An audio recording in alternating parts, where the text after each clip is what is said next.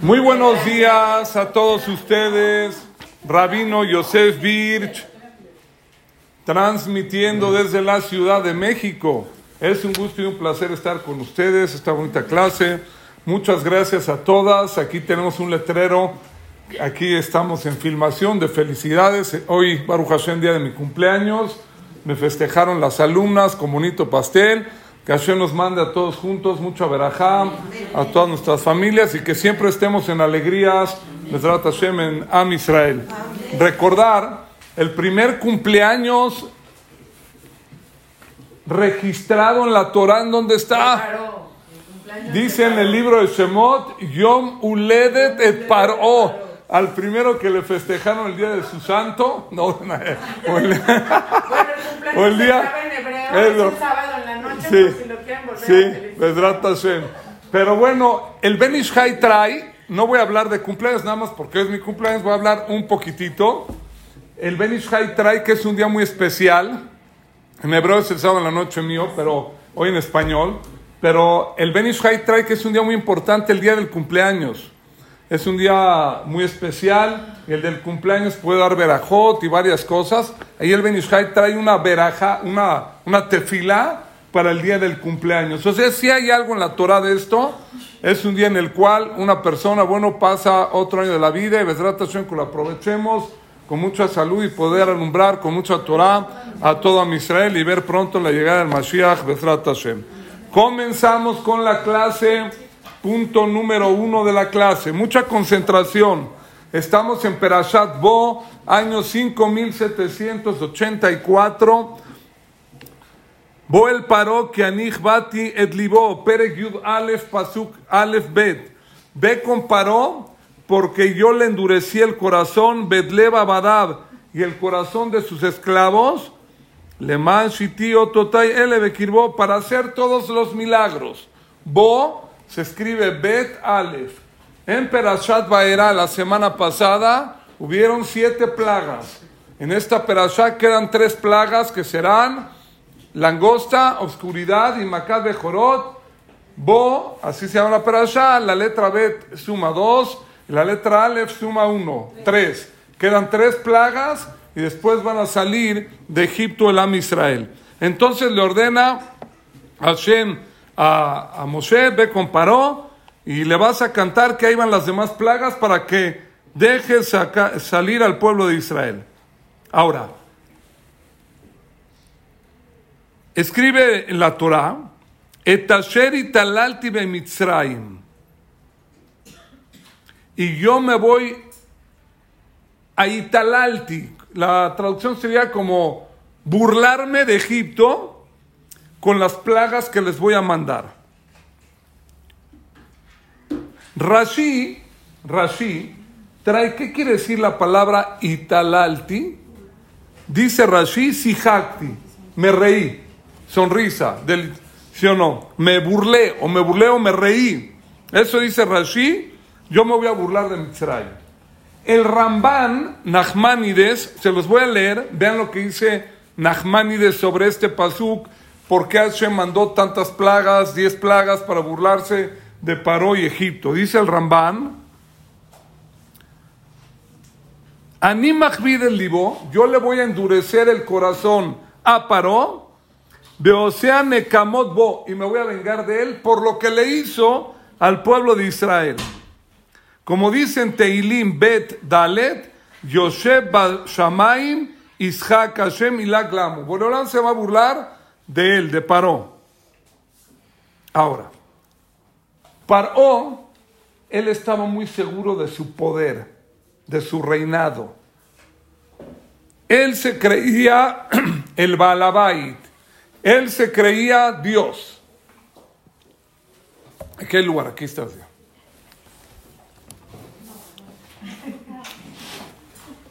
Y la pelea era entre la fuerza del mal y el bien literal el Dark Side contra Boreolam. Paró representaba al Satán.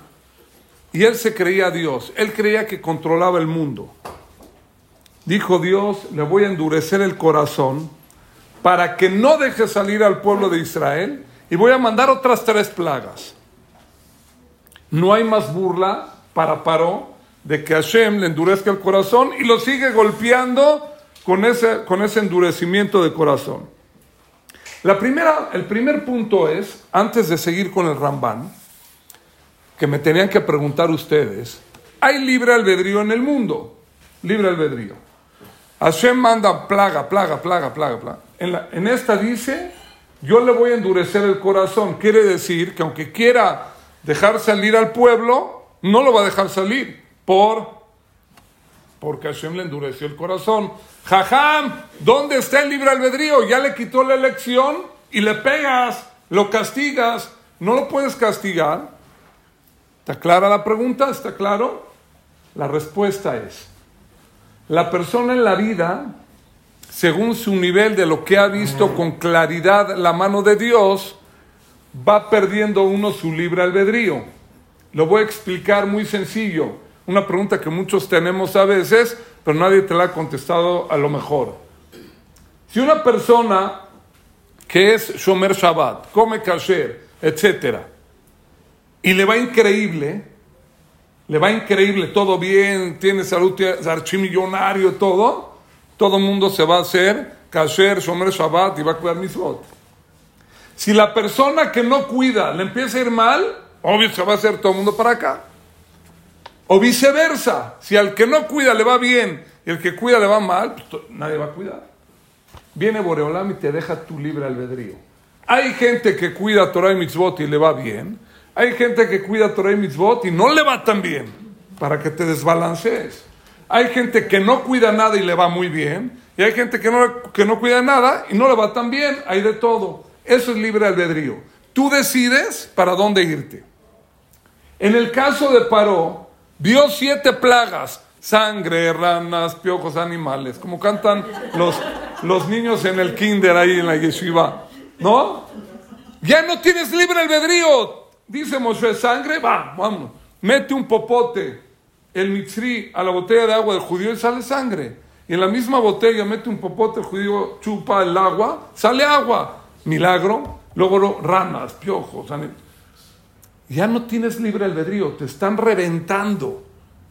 Viene Boreola y dice, no, le tengo que endurecer el corazón un poquito a su terquedad para que él ahora tenga libre albedrío y él decida si sí salen o no salen. Y él decide, no van a salir. ¿Me expliqué? Le subió el nivel de qué? De endurecimiento de corazón para que ahora él decida, viendo tantos milagros, si dejó salir o no dejó salir. Porque un golpe más y a lo mejor en cualquier momento va a dejar salir por los golpes. ¿Me expliqué? no le quitó el libre albedrío. Al endurecerle el corazón, le dio libre albedrío, por si no lo iba a perder. Dice el Rambán, Nachmanides, yo le voy a endurecer el corazón. Y van a salir en Lel Shimurim, pueblo de Israel, que es él va a decidir en la noche de Pesach que va a sacar a los judíos. El Makat Bejorot, al final de esta perashá, último golpe Makat Bejorot. Próxima perashá, Shalach Paró, manda al pueblo. ¿Qué pasó acá? ¿Cuándo fue el primer ceder de Pesach en la historia del pueblo de Israel? En Egipto. Viene Hashem le dice, de Goya al dios de los egipcios, el animalito este, y ponen el dintel sangre. Y va a brincar el ángel de la muerte a la casa de los Yehudim y va a matar a los primogénitos. Ahora sí. Entonces, Paró se empieza a convertir, según el Ramban, Nachmanides, en un instrumento de juego. Hashem quería que demostrar su poderío en el mundo y burlarse de Paró. ¿Y qué creen? Paró, él creía, él creía que él era Dios. Él creía que él decidía. Una persona que dice, yo soy Dios, yo creé el río Nilo, lo mandas al psiquiatra, ¿verdad? ¿Qué está pensando Paró? Se estaba burlando Dios de él. Al endurecerse el corazón de Paró, él seguía creyendo que él era Dios, que él controlaba las cosas, que él manejaba el mundo y que Dios no podía con él. Vean lo que dice eh, Les voy a leer algo impresionante. Paró decía que no necesitaba a Dios. Aunque hay Dios en el mundo, no necesitaba. ¿Por qué? Dice en el Talmud, y también el Midrash lo trae, Li yo creé el río Nilo y es mío. Yo lo creo. Yo no necesito de ti, Dios, lluvia. No necesito. Si no mandas lluvia, hay mucha agua en Egipto, el río Nilo, que se desborda. Aniasiti, yo creé el Nilo. Mi inteligencia, mi estudio me mandó a hacer el imperio egipcio, mira el poder que tengo, no necesito a Dios. Así pensaba Paró. Dice el Midrash en Otiot de Rabia Akiva, este es el Midrash. Dice así sobre este pasuk. Amarla en Paró, lo leo el Midrash.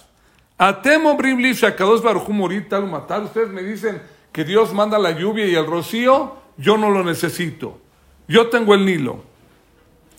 Yo tengo poder. Yo creé el río Nilo, yo también creo. ¿Y qué crees? Tengo éxito, tengo dinero, tengo algodón egipcio, el mejor del mundo, se riega con el Nilo, tengo agua. No necesita ningún siatad Ismaya.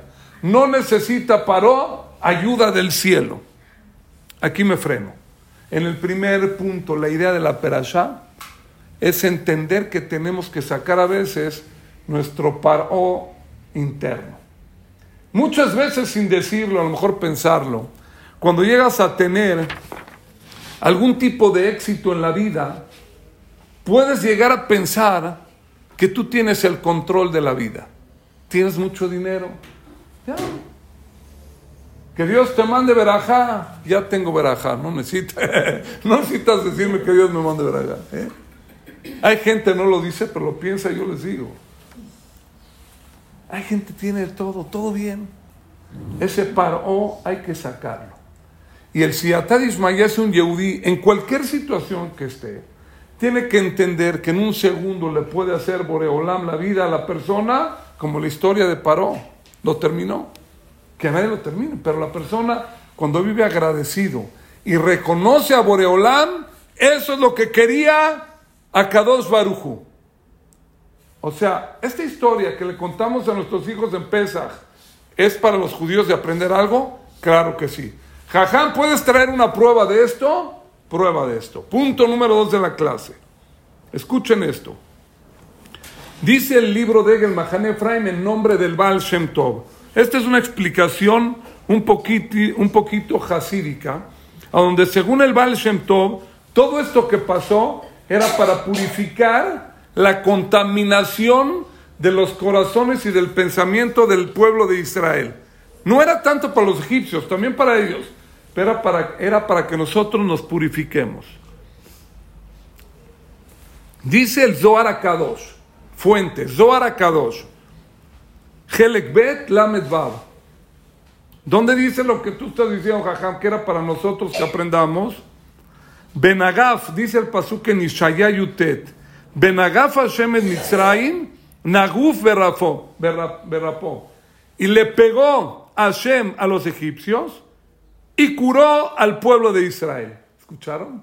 Le pegaba a los egipcios y curaba al pueblo de Israel. ¿Qué es esto? Cuando los Yehuim veían la actuación de Hashem, que estaban los egipcios golpeados, y Hashem estaba controlando todos los elementos, el fuego, el agua, los piojos, todo, los animales, fieras. Eso fortalecía a los Yehudim. Akados Barujú cambió, cambió todos los Maharajot Teba, toda la naturaleza, para que el pueblo de Israel vea que Hashem controla todo, agua, piojos, todo, todo completito. Ahora, ¿Para qué fueron estas últimas tres plagas? Según el Baal Shem Tov, que ya le endureció, el corazón a Paró. ¿Para qué las mandó? Para fortalecer a los Yehudim, ya no tanto a Paró. ¿Me expliqué? Quería enseñar a Shem que hasta en genética humana la controlaba Hashem. En Macat de Jorot habían casas de egipcios que se morían dos, dos primogénitos ¿Y quién moría? La mamá y dos hijos por... De repente si el egipcio tenía un hijo primogénito, se moría y se mueren dos, quiere decir que la esposa estuvo con el vecino. Tenía primogénito de él y del vecino. Entonces moría el primogénito del Señor, el primogénito del vecino y la esposa que la mataba el esposo. Eso era lo que pasaba. Hashem dijo, Ani Hashem, yo manejo todo, yo controlo todo. Paró no existe.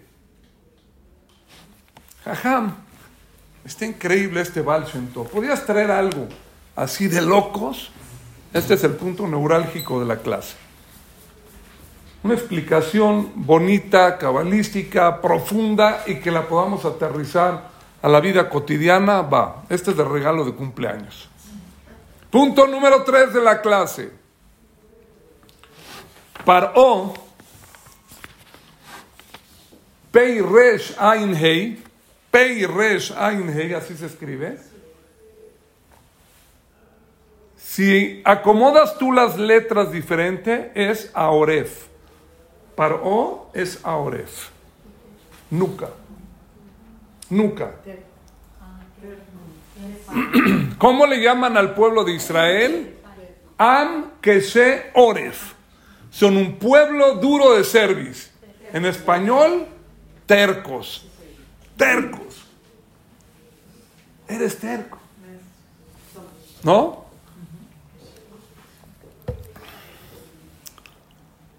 Acuerdo de un chiste, pero no hay tiempo para contarlo de los tercos, pero bueno.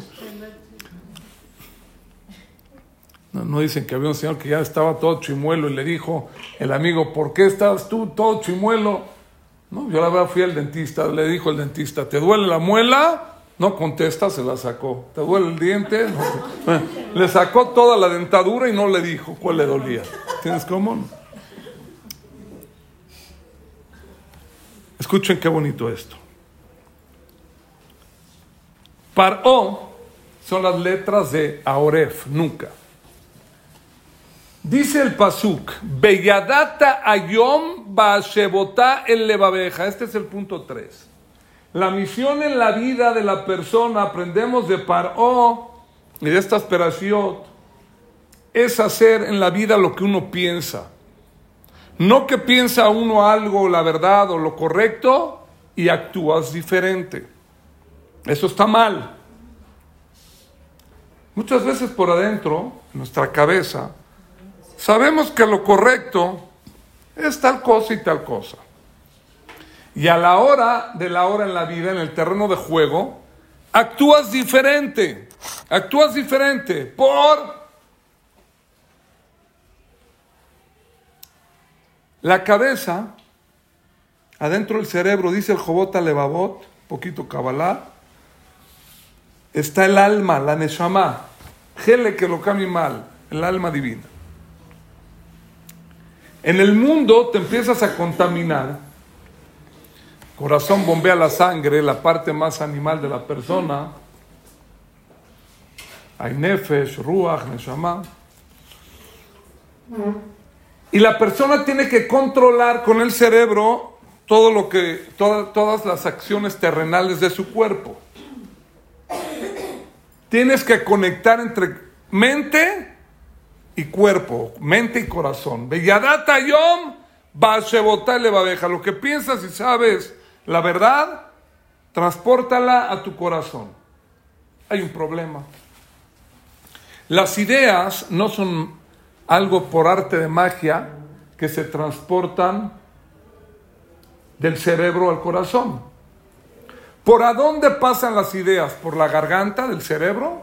¿Por la garganta? ¿Por la tráquea? ¿Por la faringe? por la laringe, por ahí pasan. O sea, tú piensas algo y pasa por donde tú comes al corazón, no. ¿Por a dónde pasa la idea, cerebro? Bajan en los nervios estos por la columna vertebral, por la nuca, por la nuca bajan. Y de ahí viene la idea hacia abajo, a los que la yota, los riñones, al corazón, etc. Sí. Va a una persona, la espina dorsal le pegan Barmina lo dejan inválido, ya no conectó con el cerebro y el cuerpo.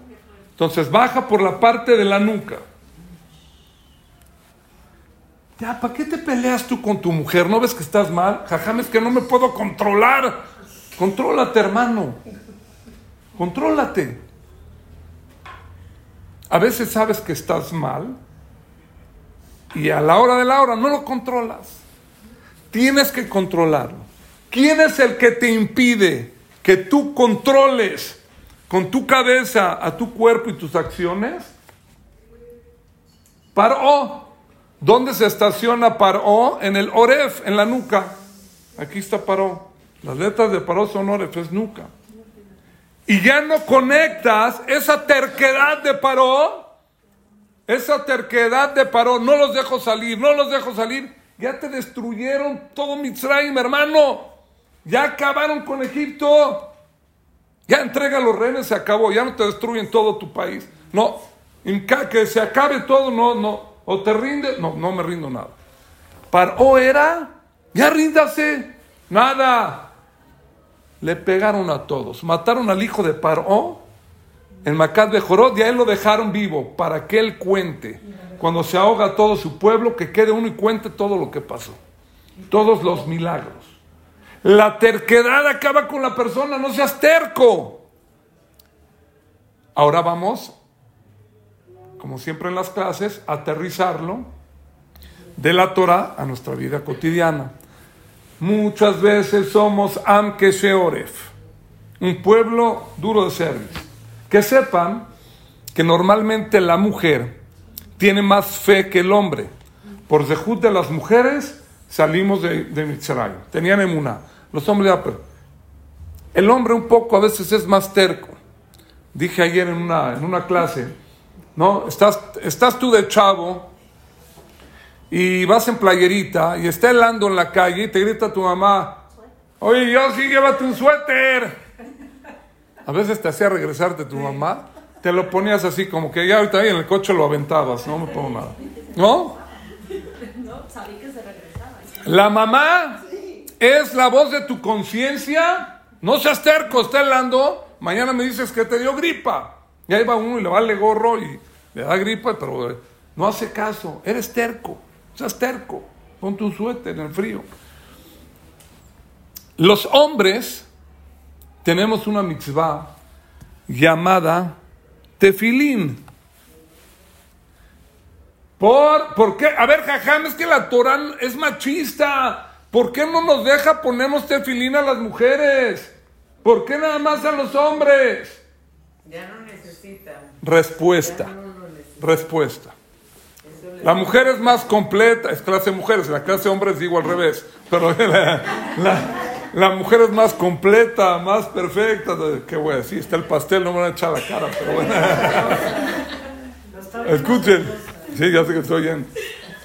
Oigan, por eso lo den. Oigan, oigan esto. El tefilín, el tefilín que nos ponemos en la cabeza tiene cuatro compartimientos,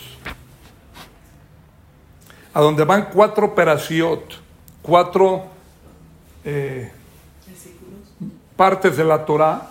¿Y qué está escrito adentro? El Shema. Y también está la salida de Egipto, adentro. Lo mismo que está en la mezuzá. ¿Y por qué cuatro compartimentos y en el de la mano hay uno, es un solo rollito? Porque el cerebro tenemos Jochma, Binah, Badat, etc. El entendimiento, la sabiduría, el análisis, está dividido en cuatro el cerebro, la manera de entender. Ahora, el problema es que tú ya entendiste el caso, lo que es la verdad, sabes que este camino es el bueno, sabes que hacer esto es bueno, sabes que comportarte bien, con buenas midotes es bueno, y de repente no lo llevas a cabo. ¿Quién te molesta? Paró que está en la nuca. Viene Boreolam en esta perasha, en esta perasha, en esta perasha. Al final dice, Aquí viene la mitzvah de ponerte el tefilín. En esta perasha, en esta perasha viene Uxartam Leotal. ¿Qué tiene que ver el tefilín en esta historia de salir de Egipto? Cuando vi la película con Charlton Heston, no salen los diez mandamientos, no sale que se pone tefilín. ¿Qué tiene que ver tefilín en esta perashá? Respuesta. Viene Dios y dice, te tengo que quitar, Señor, hombre, la terquedad. ¿Cómo te voy a quitar la terquedad? Te pones el tefilín, tiene una cinta que rodea la cabeza. Atrás en la nuca tiene una dalet. La dalet pasa hacia adelante dos tiras hacia el corazón y el pecho. Viene Borrón y te dice, ponte el tefilín, te ordeno el tefilín. ¿Sabes qué?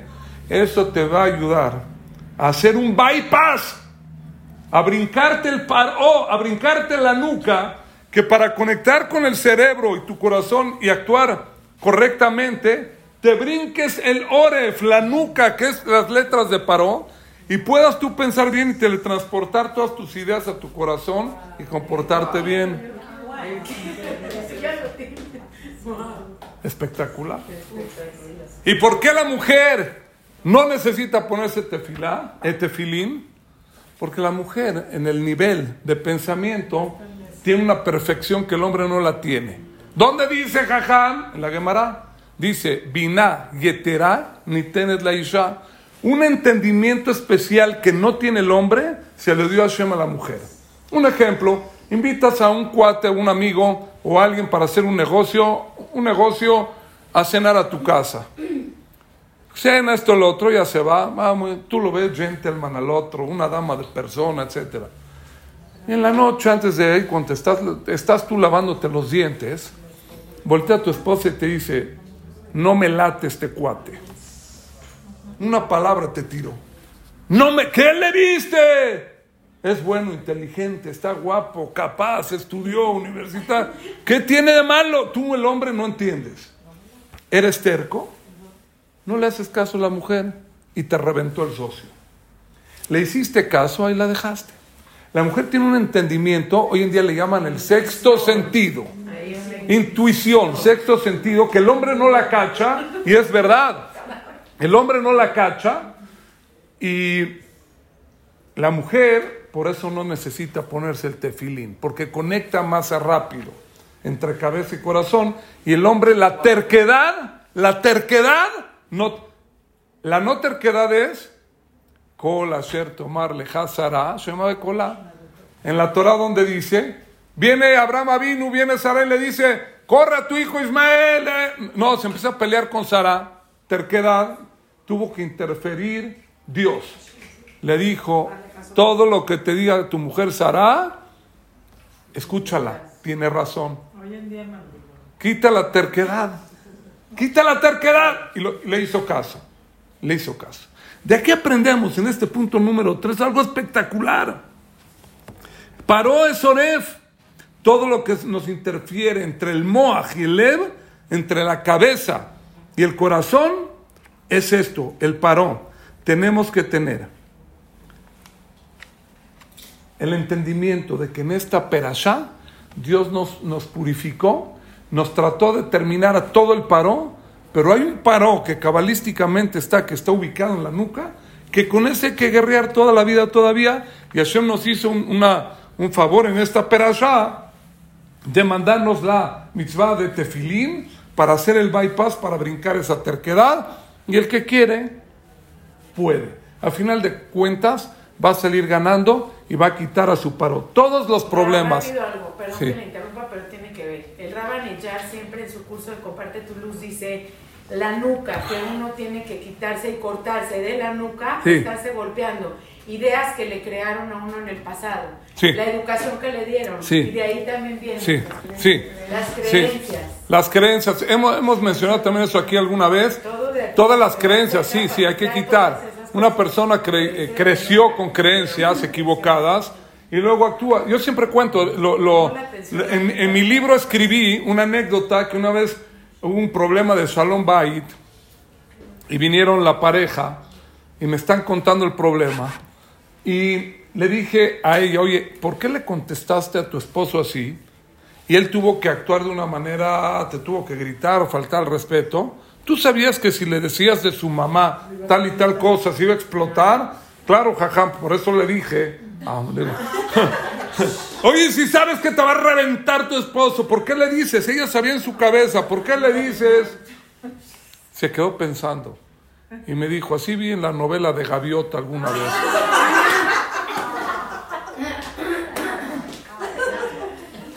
¿Escucharon? Lo que vio lo actuó sin saber. Y se destruyó su matrimonio por eso. Si las, si si las, si las, si las creencias, las creencias que uno vio en la novela de niña o de niño, eche para acá o para acá, muchas veces uno actúa sin darse cuenta, hay que romper aquel paro. Continuamos. Punto número cuatro, punto número cuatro de la clase. Punto 4. Ok. Vean esto qué bonito. Dice la Perashá Peregyut Pasuchav Gimal. En la plaga de la oscuridad, penúltima plaga número 9, los Raúl Shetahi Belo Hoy descubrí este año, por sus de ustedes siempre trato de traer novedades unas explicaciones de locos, increíbles, para esto. Una la escribí en mi libro, que ya es sabida, pero ahorita voy a traer dos, tres novedades nuevas.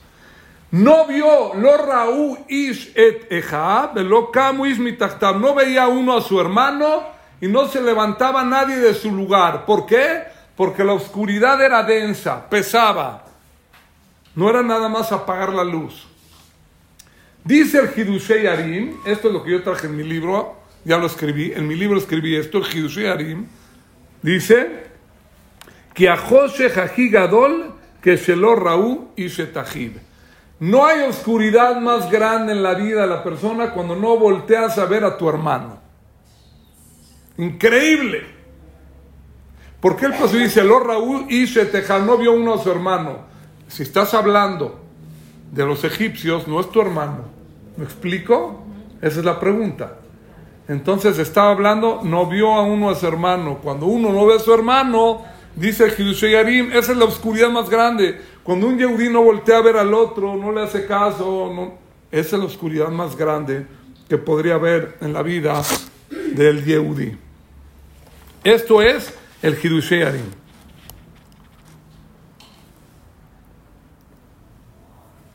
Ulhol Bene Israel Ayaor hemos votado. Y a todo el pueblo de Israel había luz donde vivía. O sea, el judío caminaba con una linterna integrada. Caminaba entre la oscuridad del judío. Y los Yehudim tenían luz. Y los egipcios no. Dicen Jajamim. De aquí aprendemos. Tú tienes que ser luz.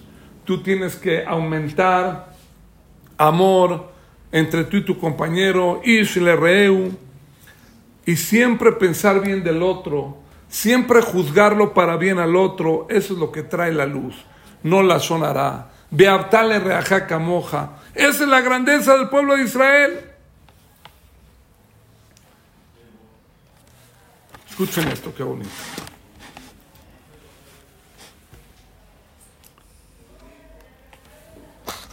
Pregunta el Midrash Kama Obiab Shelotó a. ¿Cuánto era el grosor de la oscuridad que había en Egipto? ¿Cuánto era el, grosor? Como una pared, como una ¿Cuánto era un grosor? Abaque dinar era grueso como una moneda de dinar. Había una moneda dinar, ¿sí? Como hay dólar. Dinar, como el grosor de una moneda, ese era el grosor de la oscuridad que no la podían traspasar. Dicen Jajamín, ¿por qué lo, el Midrash lo comparó al dinar? Contestan los rabinos hasídicos, porque la gran oscuridad, o muchas veces la oscuridad en las familias o en las personas, viene por problemas de dinar, por el dinero. El robó, el socio, el otro, el, no hay dinero, si hay dinero. O a veces el exceso de dinero no te deja ver Ishetehab. Esta es la novedad, la primera novedad. El dinero muchas veces te cega y no te deja ver a tus hermanos. Cierras tus oídos y no escuchas el clamor del necesitado.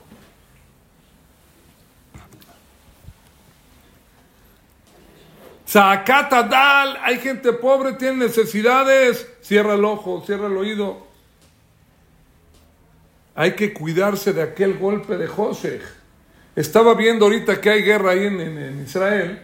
Estaba viendo unos hayelim que están ahí en el Germón congelándose y mandan un video. Oiga, no nos pueden mandar unas chamarritas térmicas, decir esas de, de México, es marca Uniclo, no sé qué marca, que así para. estamos congelando. ¿Qué dices tú viendo el video aquí en México? Alguien les va a ayudar. Oye, y si no hay nadie que les ayude. El otro, el gringo pensó lo mismo. Hay un mexicano que va a mandar una chamarrita al, de, al israelí. Aplícate. Aplícate, no cierres tu oído. No hay mayor oscuridad que eso. Pon atención. Dice la perasha, Perek Yudbet Pasuk Memalef, Vayei Be'etzem Ayom Azem, Mitzrayim, dice el Pasuk, dice el Jajamim, ¿cuánto? Esto es espectacular lo que vamos a decir ahorita.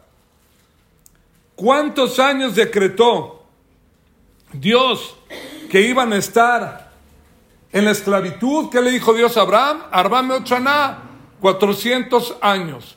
¿Cuántos años estuvieron? Reduzana, 210 años. ¿Por? ¿De dónde salió la rebaja? Escuchen. Escuchen.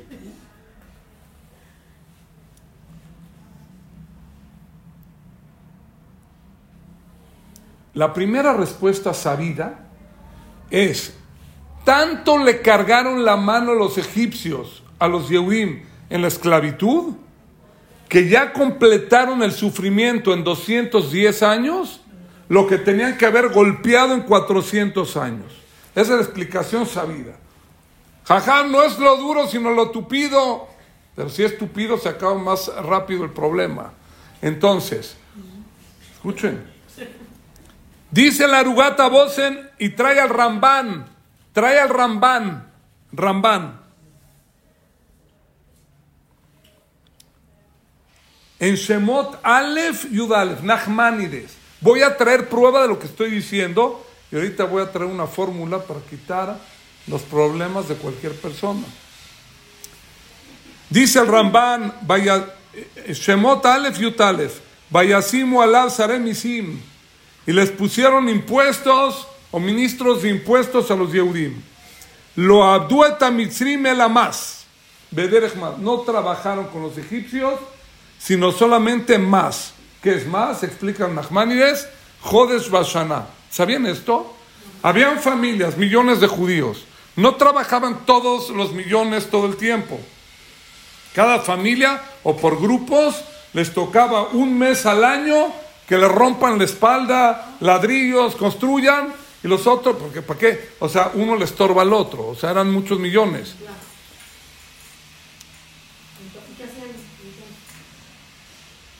¿Y por qué un mes al año?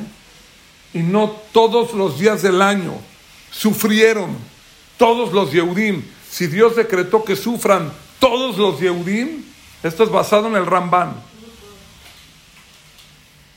agárrense la silla. Cuando mandaban a un grupo de Yehudim, eran 15 millones de Yehudim ahí adentro de Egipto, más o menos. Mandaban por mes, vamos a decir que tocaba como un, millón doscientos mil judíos por, por mes, más o menos dividido, ¿no? Más o menos. Y mandaban a ese milloncito de judíos a trabajar, le estaban rompiendo la espalda, construyendo pirámides, latigazos, todo. ¿Qué hacía el pueblo de Israel? Oye, te mandó tu primo un telegrama de cómo está ahí en el frente, ahí en, en Mitzrayim. ¿Te mandó? Dice que le están quebrando la espalda a golpes. ¿Qué hacían los Yehudim? Sufrían. Estaban sufriendo por sus hermanos que estaban al frente. Estaban sufriendo por los que estaban trabajando en Egipto. Dice Boreolam, por eso fue la rebaja 210 años. Porque en vez de que tú sufras 400 años, lo que sufrías por tu hermano que lo estaban golpeando adelante en Egipto, eso te lo rebajaban a ti de la esclavitud. Espectacular. dame, dame, para quitar, ya te dejo, dame un segundo, ya te dejo. Dice el libro, el libro Arugata Bosen, Kolehat irgish betzarotav shel javero. Cada uno sufría por su compañero. Gam besha shu atzmo lo hayat tzari le Aunque él no estaba sufriendo, él sufría por su compañero. Y por eso, ese sufrimiento que tuviste por el otro, aunque no estabas ahí, te lo rebajaron de tu sufrimiento de golpes que te tocaban a ti. Esto es un mensaje impresionante. Encontramos, para eh, cerrar el punto 4, la Torah le da mucha mala, mucha categoría al que es Mishtatef Betzar Javero, el que se asocia con el sufrimiento de su compañero. Hay gente, le pasa algo a alguien que no le pase nada a nadie, no le importa, es problema de ellos. está muy lejos. ¿Para qué vives en Israel tú? Vente a, Miami, quedas ahí, o yo qué sé. Hay gente no le importa nada. Bueno, di un teilim que diga a su abuelita, por ello no digo. Hay gente se hace indiferente, no le importa. Dice acá la grandeza cuando tú te eres mishtatef betzarim javeró, te, te, te, te, haces socio con el sufrimiento del otro y hazte fila y haz lo que puedas, te descuentan de tu sufrimiento que te tocaba. ¿Es por eso lo del Dice también, dice en Perashat Baera, Bab Yudale Jajam, ¿puedes traer una prueba de esto? Aparte del Midrash, prueba. Dicen Baera, Bab, Bené Reuben, Bené Shimon. Los hijos de Reuben y de Shimon. Bele Shemot, Bené Levi, Toldotam. Gereshon, Keatumrari. Cuando nombra la operación Baera las tribus, nombra a Bener hijos de Reuben y hijos de Shimon. Así nomás. Y cuando nombra a la tribu de Leví, dice Bele Shemot. Aumentó una palabra. Y estos son los nombres de Ben Leví. ¿Quiénes son? Gershon Keatumrari. ¿Por? ¿Por qué dijo? Y estos son los nombres. Dicen Jajamim.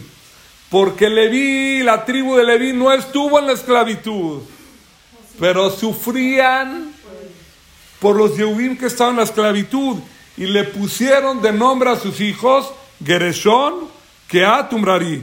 ¿Y qué quiere decir estos nombres? Bele Shemot. Dice el Shla Kadosh. Esto lo dice el Shla. Leví estaba consciente del sufrimiento de sus hermanos. Y por eso le puso Gereshom. ¿Qué es Gereshom? Gerim Sham. Son extranjeros allá, peregrinos. Keat, al eh, eh, Sheinem Keot. Keat se les oscurecieron los ojos. Merari de Maror, de la amargura. A sus hijos les pusieron los nombres del sufrimiento que tenía el pueblo de Israel. Y por eso dice la Torah, y estos son los nombres de Leví. De aquí aprendemos algo increíble, que cuando tú eres socio en el sufrimiento del otro, no solamente que te condecoró Dios con Beel Shemot, sino que te quitó el sufrimiento a ti también. Leví no estuvo. No todas las tribus estuvieron al mismo tiempo en la esclavitud. Te quitan los problemas a ti. Otra prueba de la Torah, Jajam, otra, otra prueba. Esto es todo novedad. Dos minutos, esto está increíble. Dice el Kedushat Sion. No, todo novedad. Yo esto nunca lo dije. Dos minutos. Cuando hablaron Miriam y Aarón la sonará de Moshe, los dos hablaron, al final de Prashat Chelach, le dio lepra a Miriam y Aarón no. Pregunta este libro, Jajam Kedushación, ¿por qué a Miriam le dio lepra y a Aarón no? Respuesta. Si los dos hablaron de Moshe, contesta este Jajam algo increíble que trae en ¿Quién era Aarón? Aarón era Aarón Cohen, Oev Shalom, Berrodez Shalom, Bebe Taberiot. Amaba la paz, perseguía la paz, quería a las personas. Él tenía un abad Israel, un amor al pueblo de Israel increíble. ¿Y entonces qué? Cuando él vio a Moshe que él iba a ser el dirigente Moshe y Aarón era mayor, Besamach Belibó, se alegró por quién? Por Moshe. De aquí aprendemos que cuando le dio lepra primero a Miriam, ahí está que es verdad, cuando le dio lepra primero a Miriam, como era un Noé Israel, Aarón Acuen era, amaba, la vio a Miriam, le dolió el alma como si él le dio lepra. Dijo Dios, ya no te mando lepra. ¿Escucharon o no? Ella fue la primera que habló. Entonces, cuando, cuando Miriam habló, le iba a dar lepra a Miriam y Aarón. Le dio lepra a Miriam. Cuando la vio Aarón, le dolió tanto que Dios le dijo, ya no te mando lepra.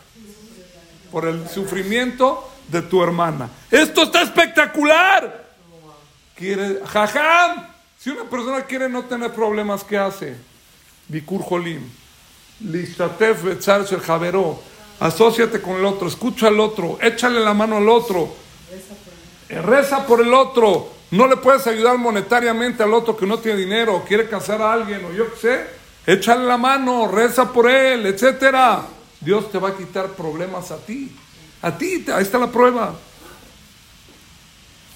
La persona que sufre por el otro, Dios te, Dios te quita a ti. Muchas gracias. Dios te quita a ti problemas de ti. Dios te quita a ti problemas cuando tú eres mishtatef con el otro.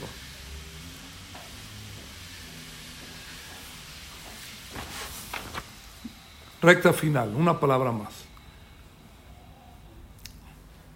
Lo voy a dividir en un punto por separado.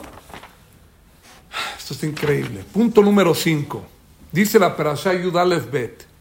Daber Nabeosneyam, háblale al pueblo, Beishalu Ishmed Reu, Beishamed Reuta, que le que Habla con el pueblo de que pidan prestado utensilios, joyas de oro, de plata, uno de su compañero.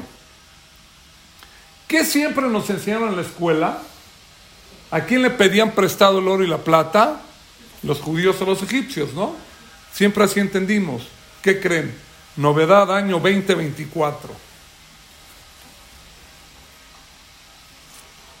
Reu, ¿no?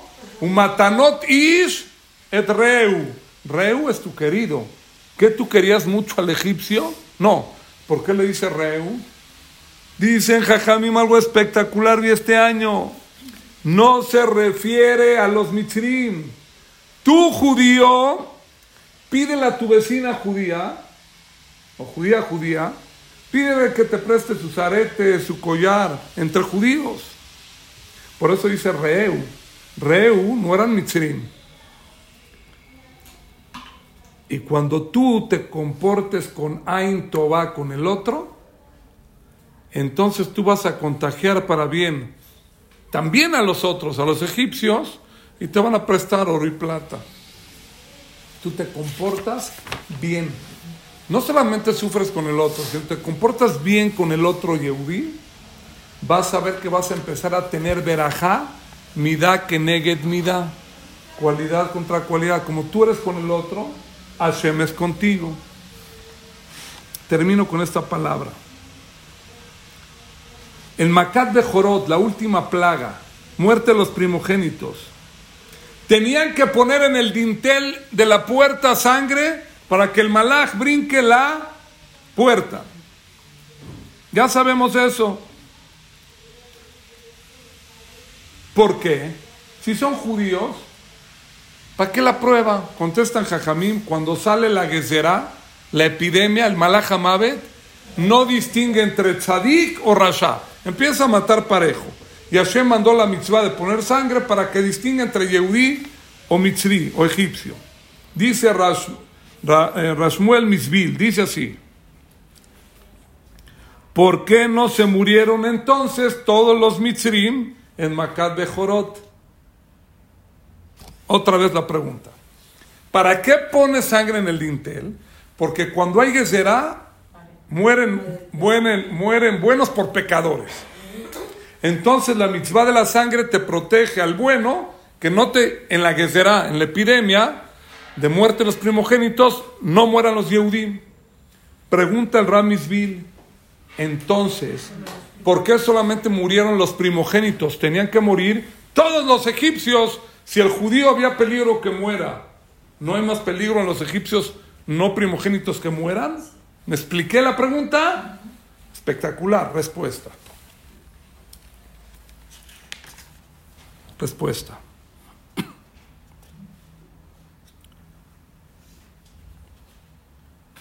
Cuando los judíos se prestaron entre ellos oro, plata, joyas, etc., vinieron los egipcios y se vieron buena onda. Bueno, ya te presto mis aretes para que vayas a servir a tu Dios y mi oro y mi plata.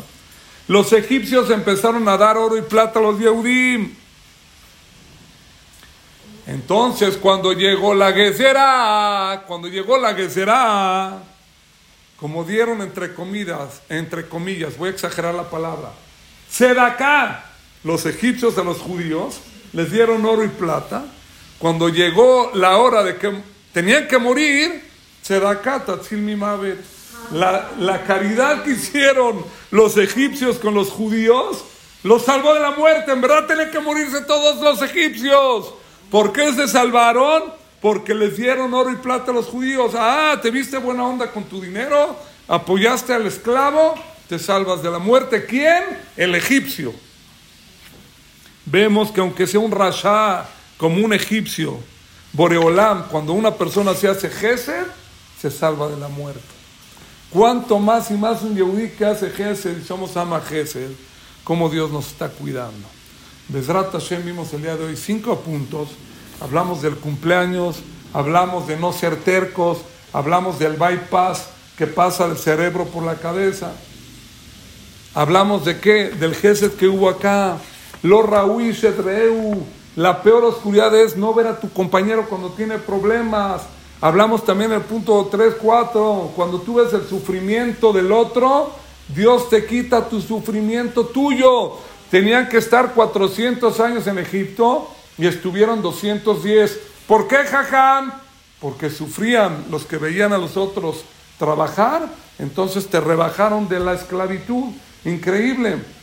Y vimos nosotros también en el punto número 5, ¿por qué Miriam le dio lepra y Aarón no? Porque cuando Miriam le dio, sufrió tanto Aarón que ya no necesitaba que le dé lepra.